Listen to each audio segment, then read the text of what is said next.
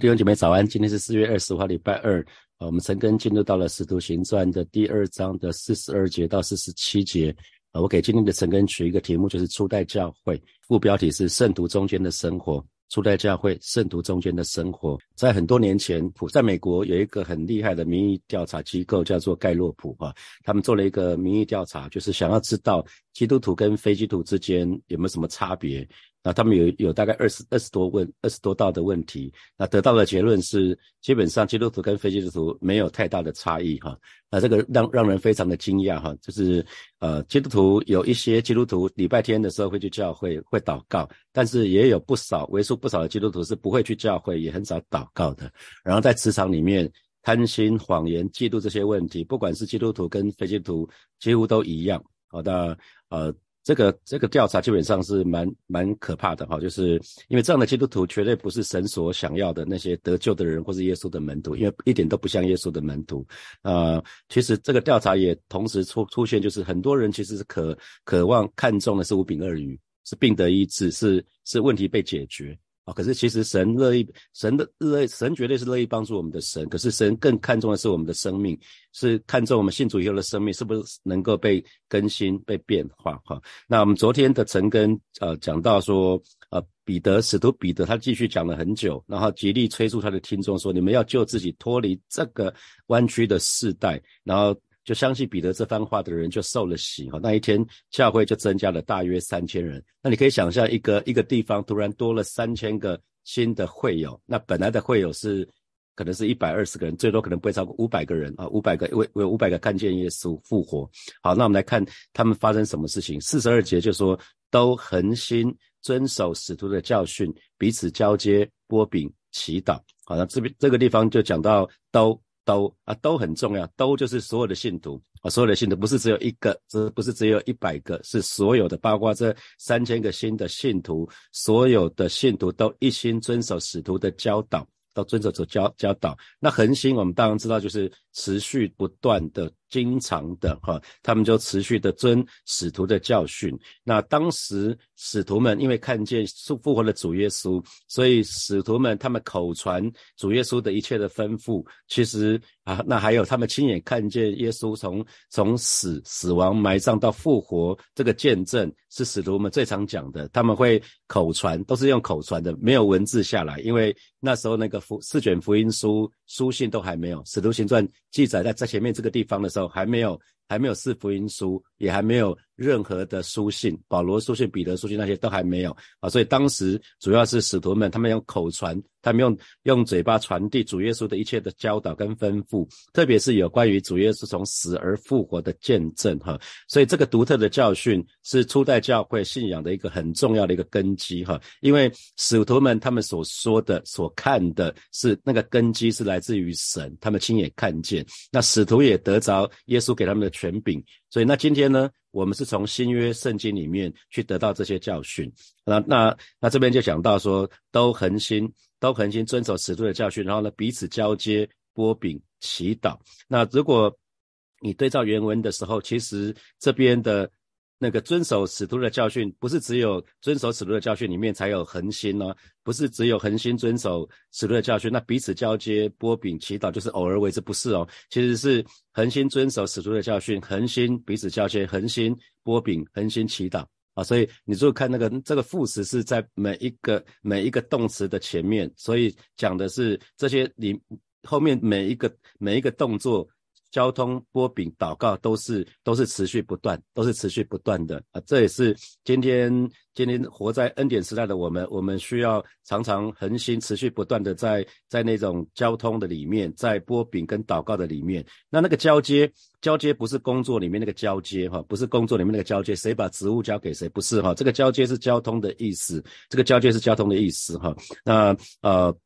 就讲到交接、波饼、波饼、祈祷。那交接特别讲的是相交，讲的是交通，讲的是团契，所以强调的是一种互相连结的关系。互相连的关系，那彼此可以一起分享，可以共同参与一些事情。所以在这个交通的里面呢，我们愿意放下自己的想法，愿意放下自己的做法，我们愿意放下自己的权益，然后一同分享在耶稣基督里面的一切，那也一起共同参与主耶稣为着完成神的旨意而在地上所一切的一切的行动，就是在教会里面所有的一切的活动，他们愿意共同参与。啊，这是这是交接的意思哈，交接的意思。那啊，我想这个部分还蛮重要的。那初代教会的时候，他们彼此之间弟兄姐妹之间，他们有非常多的来往，彼此之间有非常多的互动，有很多的分享，包括属灵的，包括物质的都有啊。那这当当中当然包括呃波饼跟祷告。那我看到教会有一个妈妈群组哈，有一些姐妹从怀孕开始，她们就加入，她们可以彼此分享一些讯息。那有的时候我觉得。啊，蛮好的是，有些人已经不生了嘛，他们就会想到说，那我们家有婴儿床，有一些婴儿车，有一些相关的用品，有谁需要了谁就拿去哈，这就是这是一个蛮好的一个分享哈。那好，那接下来还有波饼，那波饼当然在当时，在当时讲的就是吃主的晚餐，纪念主的死。那也有可能，也有可能讲的是日常日常生活里面普通的一起吃饭，都可能都可能。可是不管怎么样，波饼呢是教会纪念主。把主完成了神的旨意啊，所有一切都做成了，所以这是耶稣在呃最后的晚餐的时候交代他们说：你们应当如此行，为的是纪念我。这讲的是波饼哈。那祷告，祷告，祷告其实包括公祷，包括私祷。那私祷是个人的祷告，那公祷就是一起祷告。那这个地方讲的是共同祷告，因为在。使徒呃是在是在呃这些弟兄姐妹信主的弟兄姐妹之间一起的，所以他们讲的是一起祷告，所以祷告祷告很重要哈，祷告祷告就是在教会里面非常非常需要就是祷告，因为教会是基督的基督的身体，基督是教会的头，所以祷告祷告也就是教会愿意在地上跟天上，因为主已经在天上了。那复活之后，主已经在天上，已经升天了，所以教会是在地上。那教会愿意在地上跟天上的主耶稣有完全的配合，透过祷告就可以啊。所以这个都我很喜欢，都都非常重要，因为只有每一位弟兄姐妹。都有分在其中，才能显出基督身体的一个样式哈。每一个人都这样子，因为基督的身体，我们彼此互为基督的身体，所以每一个不管你的扮演的角色是什么，每一个都有份于其中，这个很重要哈。所以早期的基督教的信仰，其实跟异端很容易的分别是有没有。符合符合使徒的教训，有没有有没有符合使徒的教训啊？所以这个部分很很基本的道理啊，这是在早期的时候。那呃，神的儿女，当我们一得救的时候，其实我们就进入到基督的身体的里面。那既然基督进入基督的身体里面，我们就需要跟其他的肢体。彼此开始有一些分享，有一些交通，这是一定的嘛？比如说我的手跟我的脚，跟我的跟我的脑，我们必须要彼此要能够合作，不能说我脑袋下一个指令说，我脑袋下一个指令说我去拿杯子，去拿一个杯子，可是我说我不要，我的我的手说我不要啊，不能这样子，肢体是彼此合作的，所以一旦神的儿女得着救恩的时候，我们就进到主的身体的里面，我们。基本上就需要跟其他的肢体彼此有互动、有交通，我们就要负责让自己可以在这个基督的身体里面的交通不至于中断哈，因为这个乃是理所当然，我们彼此互为基督的基督的身体啊，那啊一个。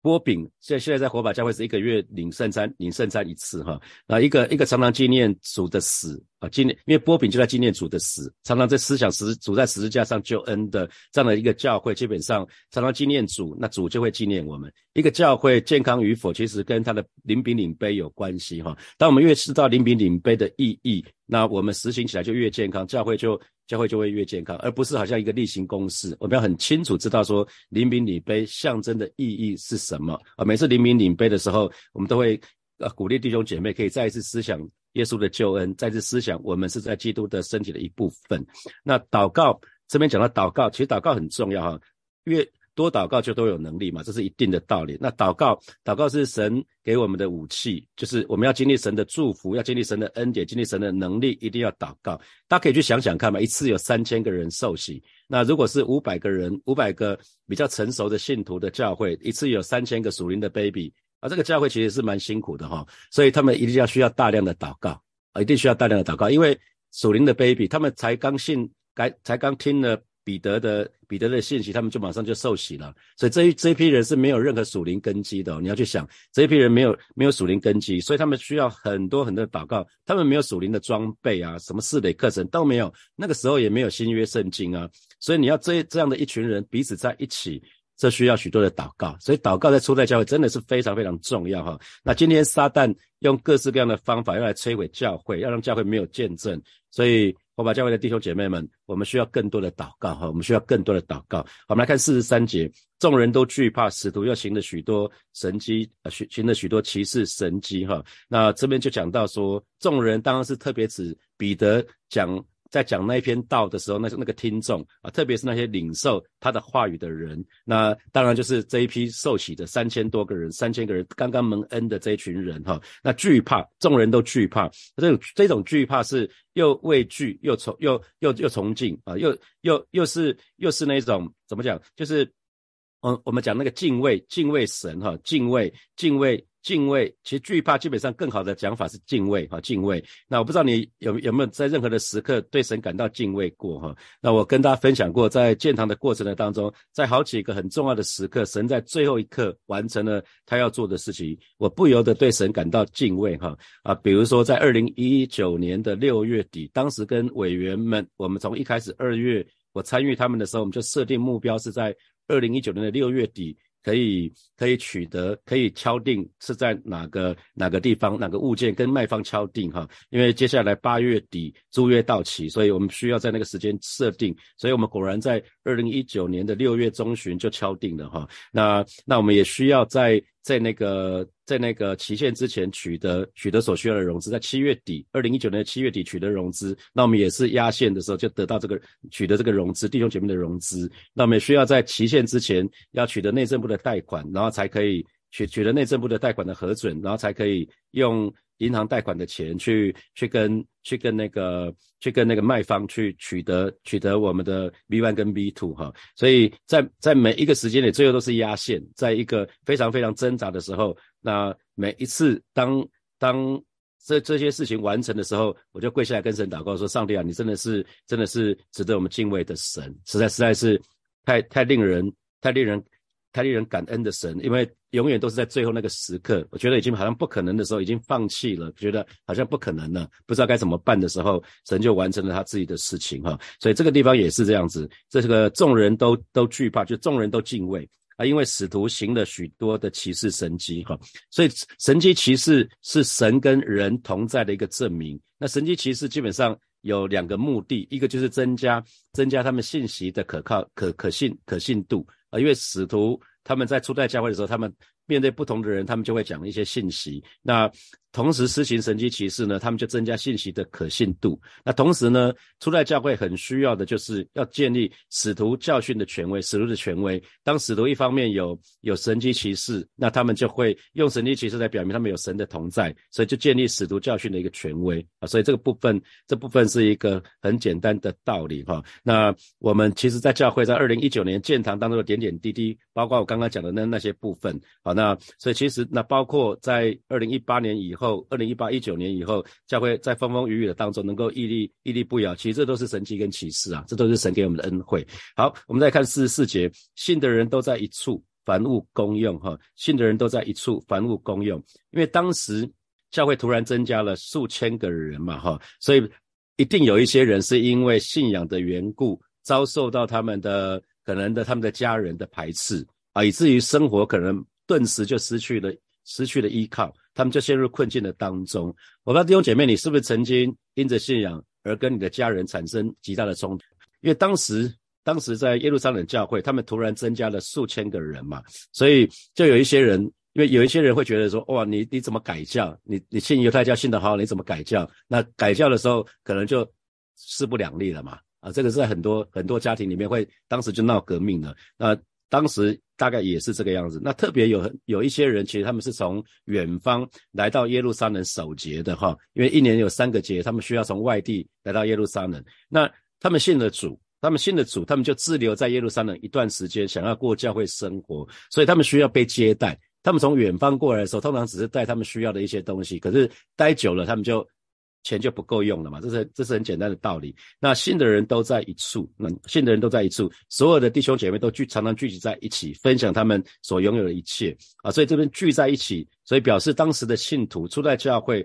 呃，弟兄姐妹之间彼此经常有一些聚会，他们经常性的聚会，在希伯来书的第十章的二十五节到二十六节。啊，弟兄姐妹彼此之间经常性的聚会其实蛮重要的哈。在希伯来书的第十章的二十五节、二十六节这么说，我们一起来读来：你们不可停止聚会，好像那些停止惯了的人，都要彼此劝勉。既知道那日子临近，就更当如此。因为我们得知真道以后，若故意犯罪，赎罪的祭在就在没有了哈。所以神的话语告诉我们，我们不可停止聚会。那初代教会基本上。当时还没有这个教训，可是他们真的是经常性的聚会，也不用人家教了哈。所以这个早期教会其实是非常非常的合一。那凡物公用，凡物公用讲是他们分享他们所拥有的一切啊。所以信徒他们是主动的，主动的去分享，跟那些有需要的人去分享他们的东西哈。那这样的一个方式，这样的一个教会的生活方式，它有它特别的时代的背景。啊，有特特别的时代背景，所以后来并没有广泛的被其他教会所采用啊，所以呃啊，为什么为什么当时啊这种凡凡物公用的制度呃可以可以实行哈啊，主要是当时有些有些信徒需要被教会接待，然后也有一些人。他们愿意慷慨奉献的是，因为他们圣灵感动他们，所以他们觉得，如果要救自己脱离这个弯曲的世代，或许他们需要有一个团体新的团体生活的方式。那他们因为他们都浸泡在圣灵大能的里面，都浸泡在神的爱的里面，所以他们就愿意因着神的爱的缘故，他们就转化成彼此相爱。那当然有一群人，我相信他们应该是误以为主耶稣很快就要来了，所以他们觉得这些东西都不重要了啊，他们觉得东西都不重要。比如说主耶稣明天就要来了，你说那你把。把些东西卖卖掉，分享给别人，那那又那那又何妨啊？如果如果有人说明天主耶稣就要来了，你家财万贯，好几十亿不，你你也花不完的嘛，那就那就分享出去嘛，啊，那或许有些人是这样子，那那可是要记得的，这跟共产主义不一样啊，不是共产制度，初初期教会初代教会他们所做不是不是共产不是共产制度，因为共产制度是。勉强的是动机不一样，动机不一样。初代教会他们其实弟兄姐妹他们愿意这样做是出于甘心乐意，他不是被人勉强的。他们他们捐出来给教会是为了帮助那些比较贫穷、比较需要的人啊。他因为他们的人日日常生活需要，他们就缺乏了哈。那还有呢，其实个人仍然是拥有财产的自主权的。如果我们在看使徒行传第五章的时候。啊，大家就会知道这个在讲什么了哈，就是亚拿尼亚他们欺哄圣灵那那件事情，所以其实个人仍然是拥有财产的自主权，卖不卖卖不卖田产是自己可以决定的，卖完之后现金也是可以由自己决定的。啊，也是可以可以自己决定的，并不是一道命令，并不是，并不是这样子。好，那那我想啊，这个部分是我们需要需要知道的哈。那回到今天，这个很难实行哈，因为啊，信徒弟兄姐妹虽然重生了，可是我们还是有罪性在哈。那会有些人觉得啊，那那我就不要去上班了，我信主之后可以不要去上班多好，我就在教会里面，反正就有人会照顾我啊。那那就会有这个那个的问题。啊，那干脆信主之后从此就不上班，早提早过退休生活，反正有人房房屋公用嘛，啊，这个多好啊！一定会有一批人是这样子。那奉献的人会觉得为什么要这样做，然后就会有很多的不愉快，因为人有罪性在，所以这个在新天教会是是没有这样做哈。所以教会的历史证明，那种生活方式只能维持很短的时间哈。那后来后来其实我们看使徒行传的后面就会知道说，耶路撒冷耶路撒冷教会后来变得非常的贫穷，还需要接。外邦教会来接济他们，不是吗？我们看到，呃，詹姆斯在带我们查罗马书，在讲保罗的生平的时候，不是讲到好多地方，是保罗到很多地方去，很多书信都想请他们为耶路撒冷教会奉献，不是吗？啊，所以知道这个这个实行的方式，后来没有多久。好，四十五节，并且卖了田产家业，照个人所需用的分给个人，哈，所以。当然是先要卖了一些东西，才能有东西给人。我们说我们没有办法把我们没有东西分给别人，所以是有田产有家业的人，他们愿意把他们的田产家业卖掉，然后这些东西才可以去接济那些有需要的人哈。所以呃呃这个部分是这样子。那真正被主真正被主摸着的人呢，他的心胸就会很宽阔。那他会看见啊别人的需要就是就是他的需要，所以他乐意跟人分享他有的东西，他愿意给出去。啊，因为因为其实给出去的时候，他知道是因为坐在最小弟兄身上，就是坐在耶稣的身上哈，所以他们是很明白这个道理。好，那那呃，第四十六节，他们天天同心合一，横切在店里，且在家中剥饼，存着欢喜诚实的心用饭哈。那呃，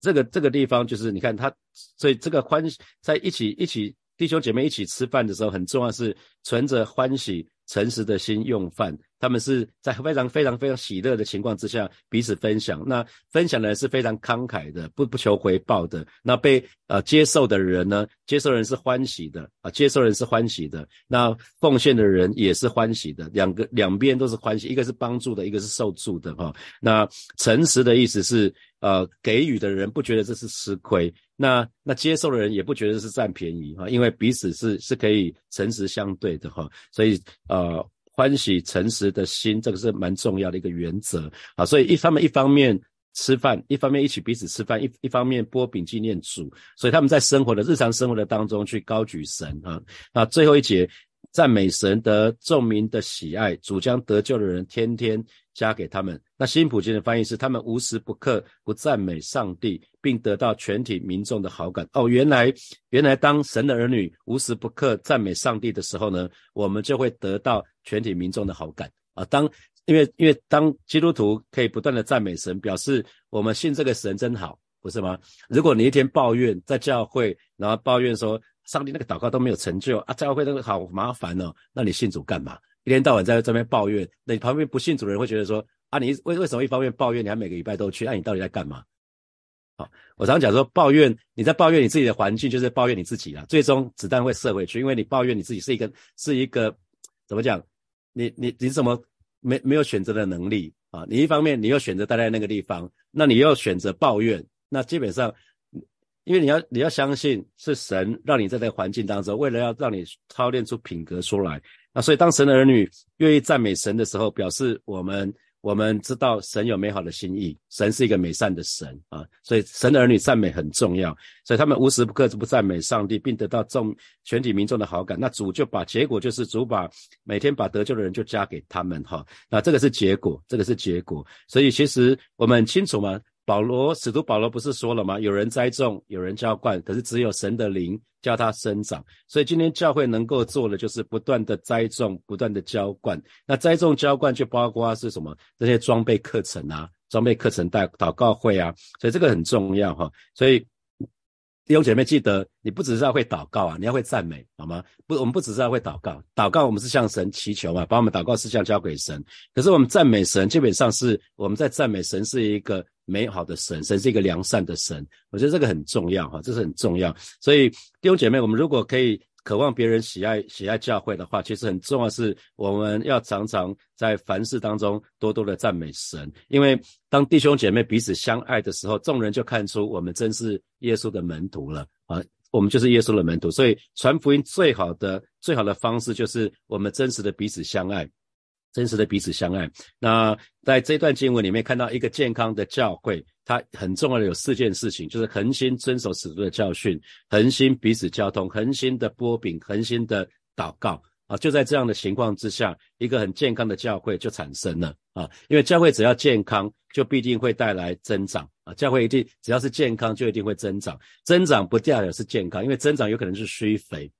如果如果只是增长，那有可能是虚肥，通通都是肥肉，根本就没办法作战的话。所以啊，弟兄姐妹，我们彼此互为肢体，所以我们彼此之间分享很重要。我们可以去分享我们共同有的东西，分享食物，也分享我们的信仰，分享我们所认识的神。那借着我们彼此之间的交通呢，我们对神的认识就会更丰富，我们就可以更更更加的对我们的神就可以了解更深更深入。所以我们一直讲说，为什么需要四卷福音书？因为四个作者从不同的角度啊，如果如果一一卷福音书就可以了，为什么要四卷福音书？所以为什么需要跟弟兄姐妹团契？因为你所认识的神是一个一个角度而已，其他弟兄姐妹可能经历不同的神不同的角度，那这个时候你认识的神就更完整了，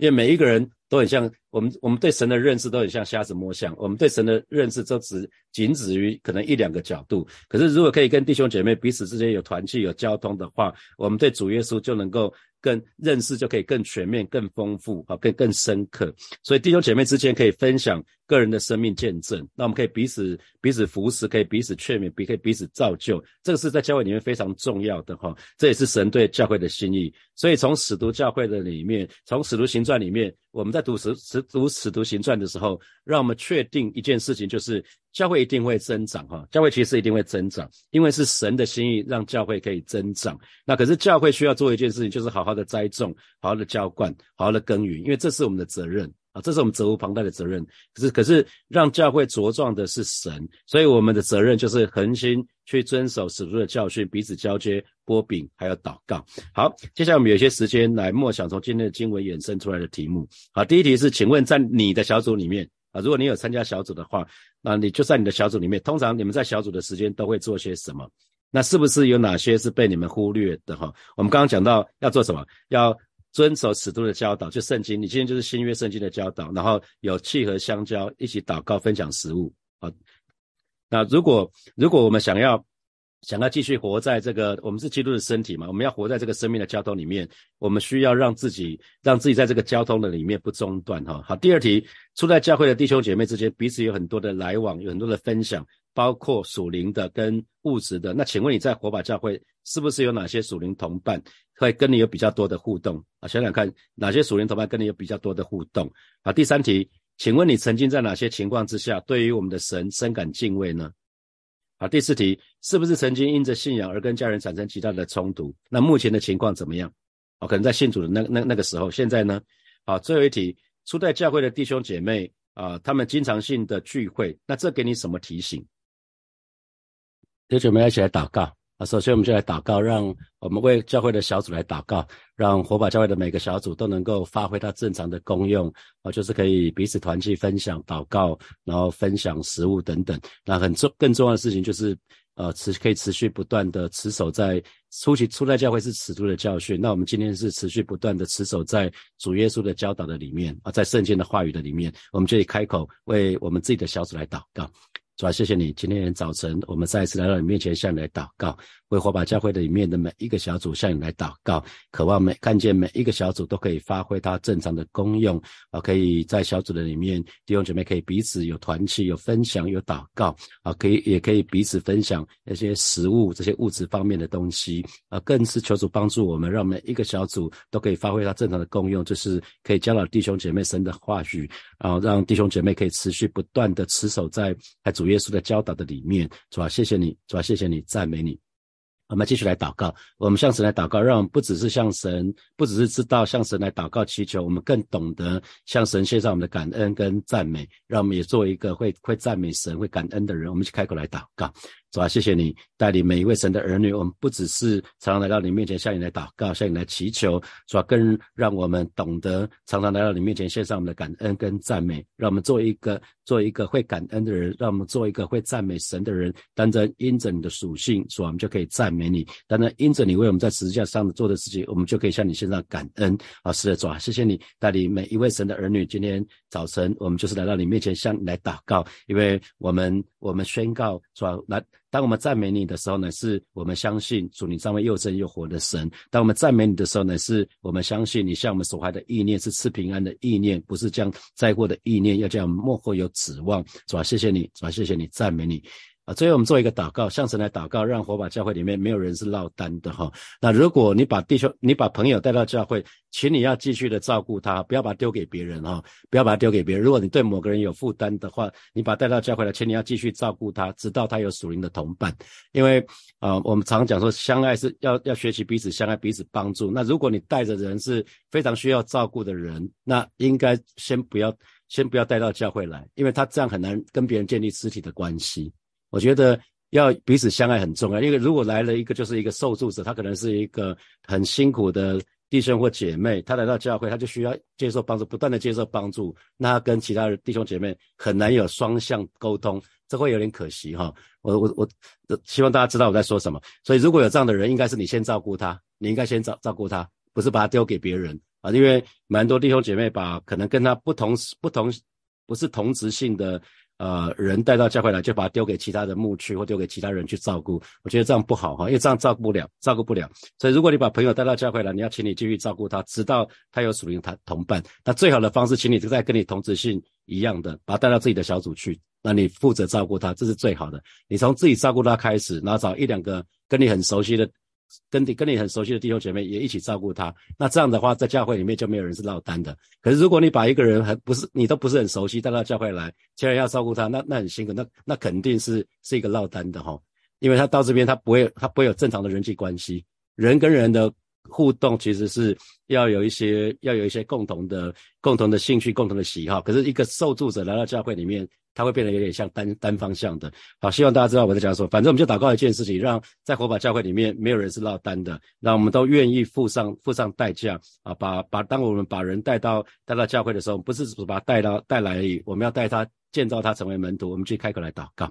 是吧？谢谢你，你告诉我们，呃，你们要去使外面做我的门徒，是吧？谢谢你，今天早晨带领每一位神的儿女，让我们都真实领受从你而来的大使命，让我们都愿意付上代价。我们不只是把朋友带到教会，乃是我们愿意继继续的、继续的照顾他，继续的陪伴他，直到他成为你的门徒，是吧？谢谢你带领每一位叫火把教会的神的儿女，让我们在火把教会里面没有人是落单的。谢谢主耶稣，奉耶稣基督的名祷告，阿门。阿门。我们把掌声归给阿姆的神，哈利路亚。这节目就停在这边哦，祝福大家有美好的一天，有得胜的一天。我们明天见，拜拜。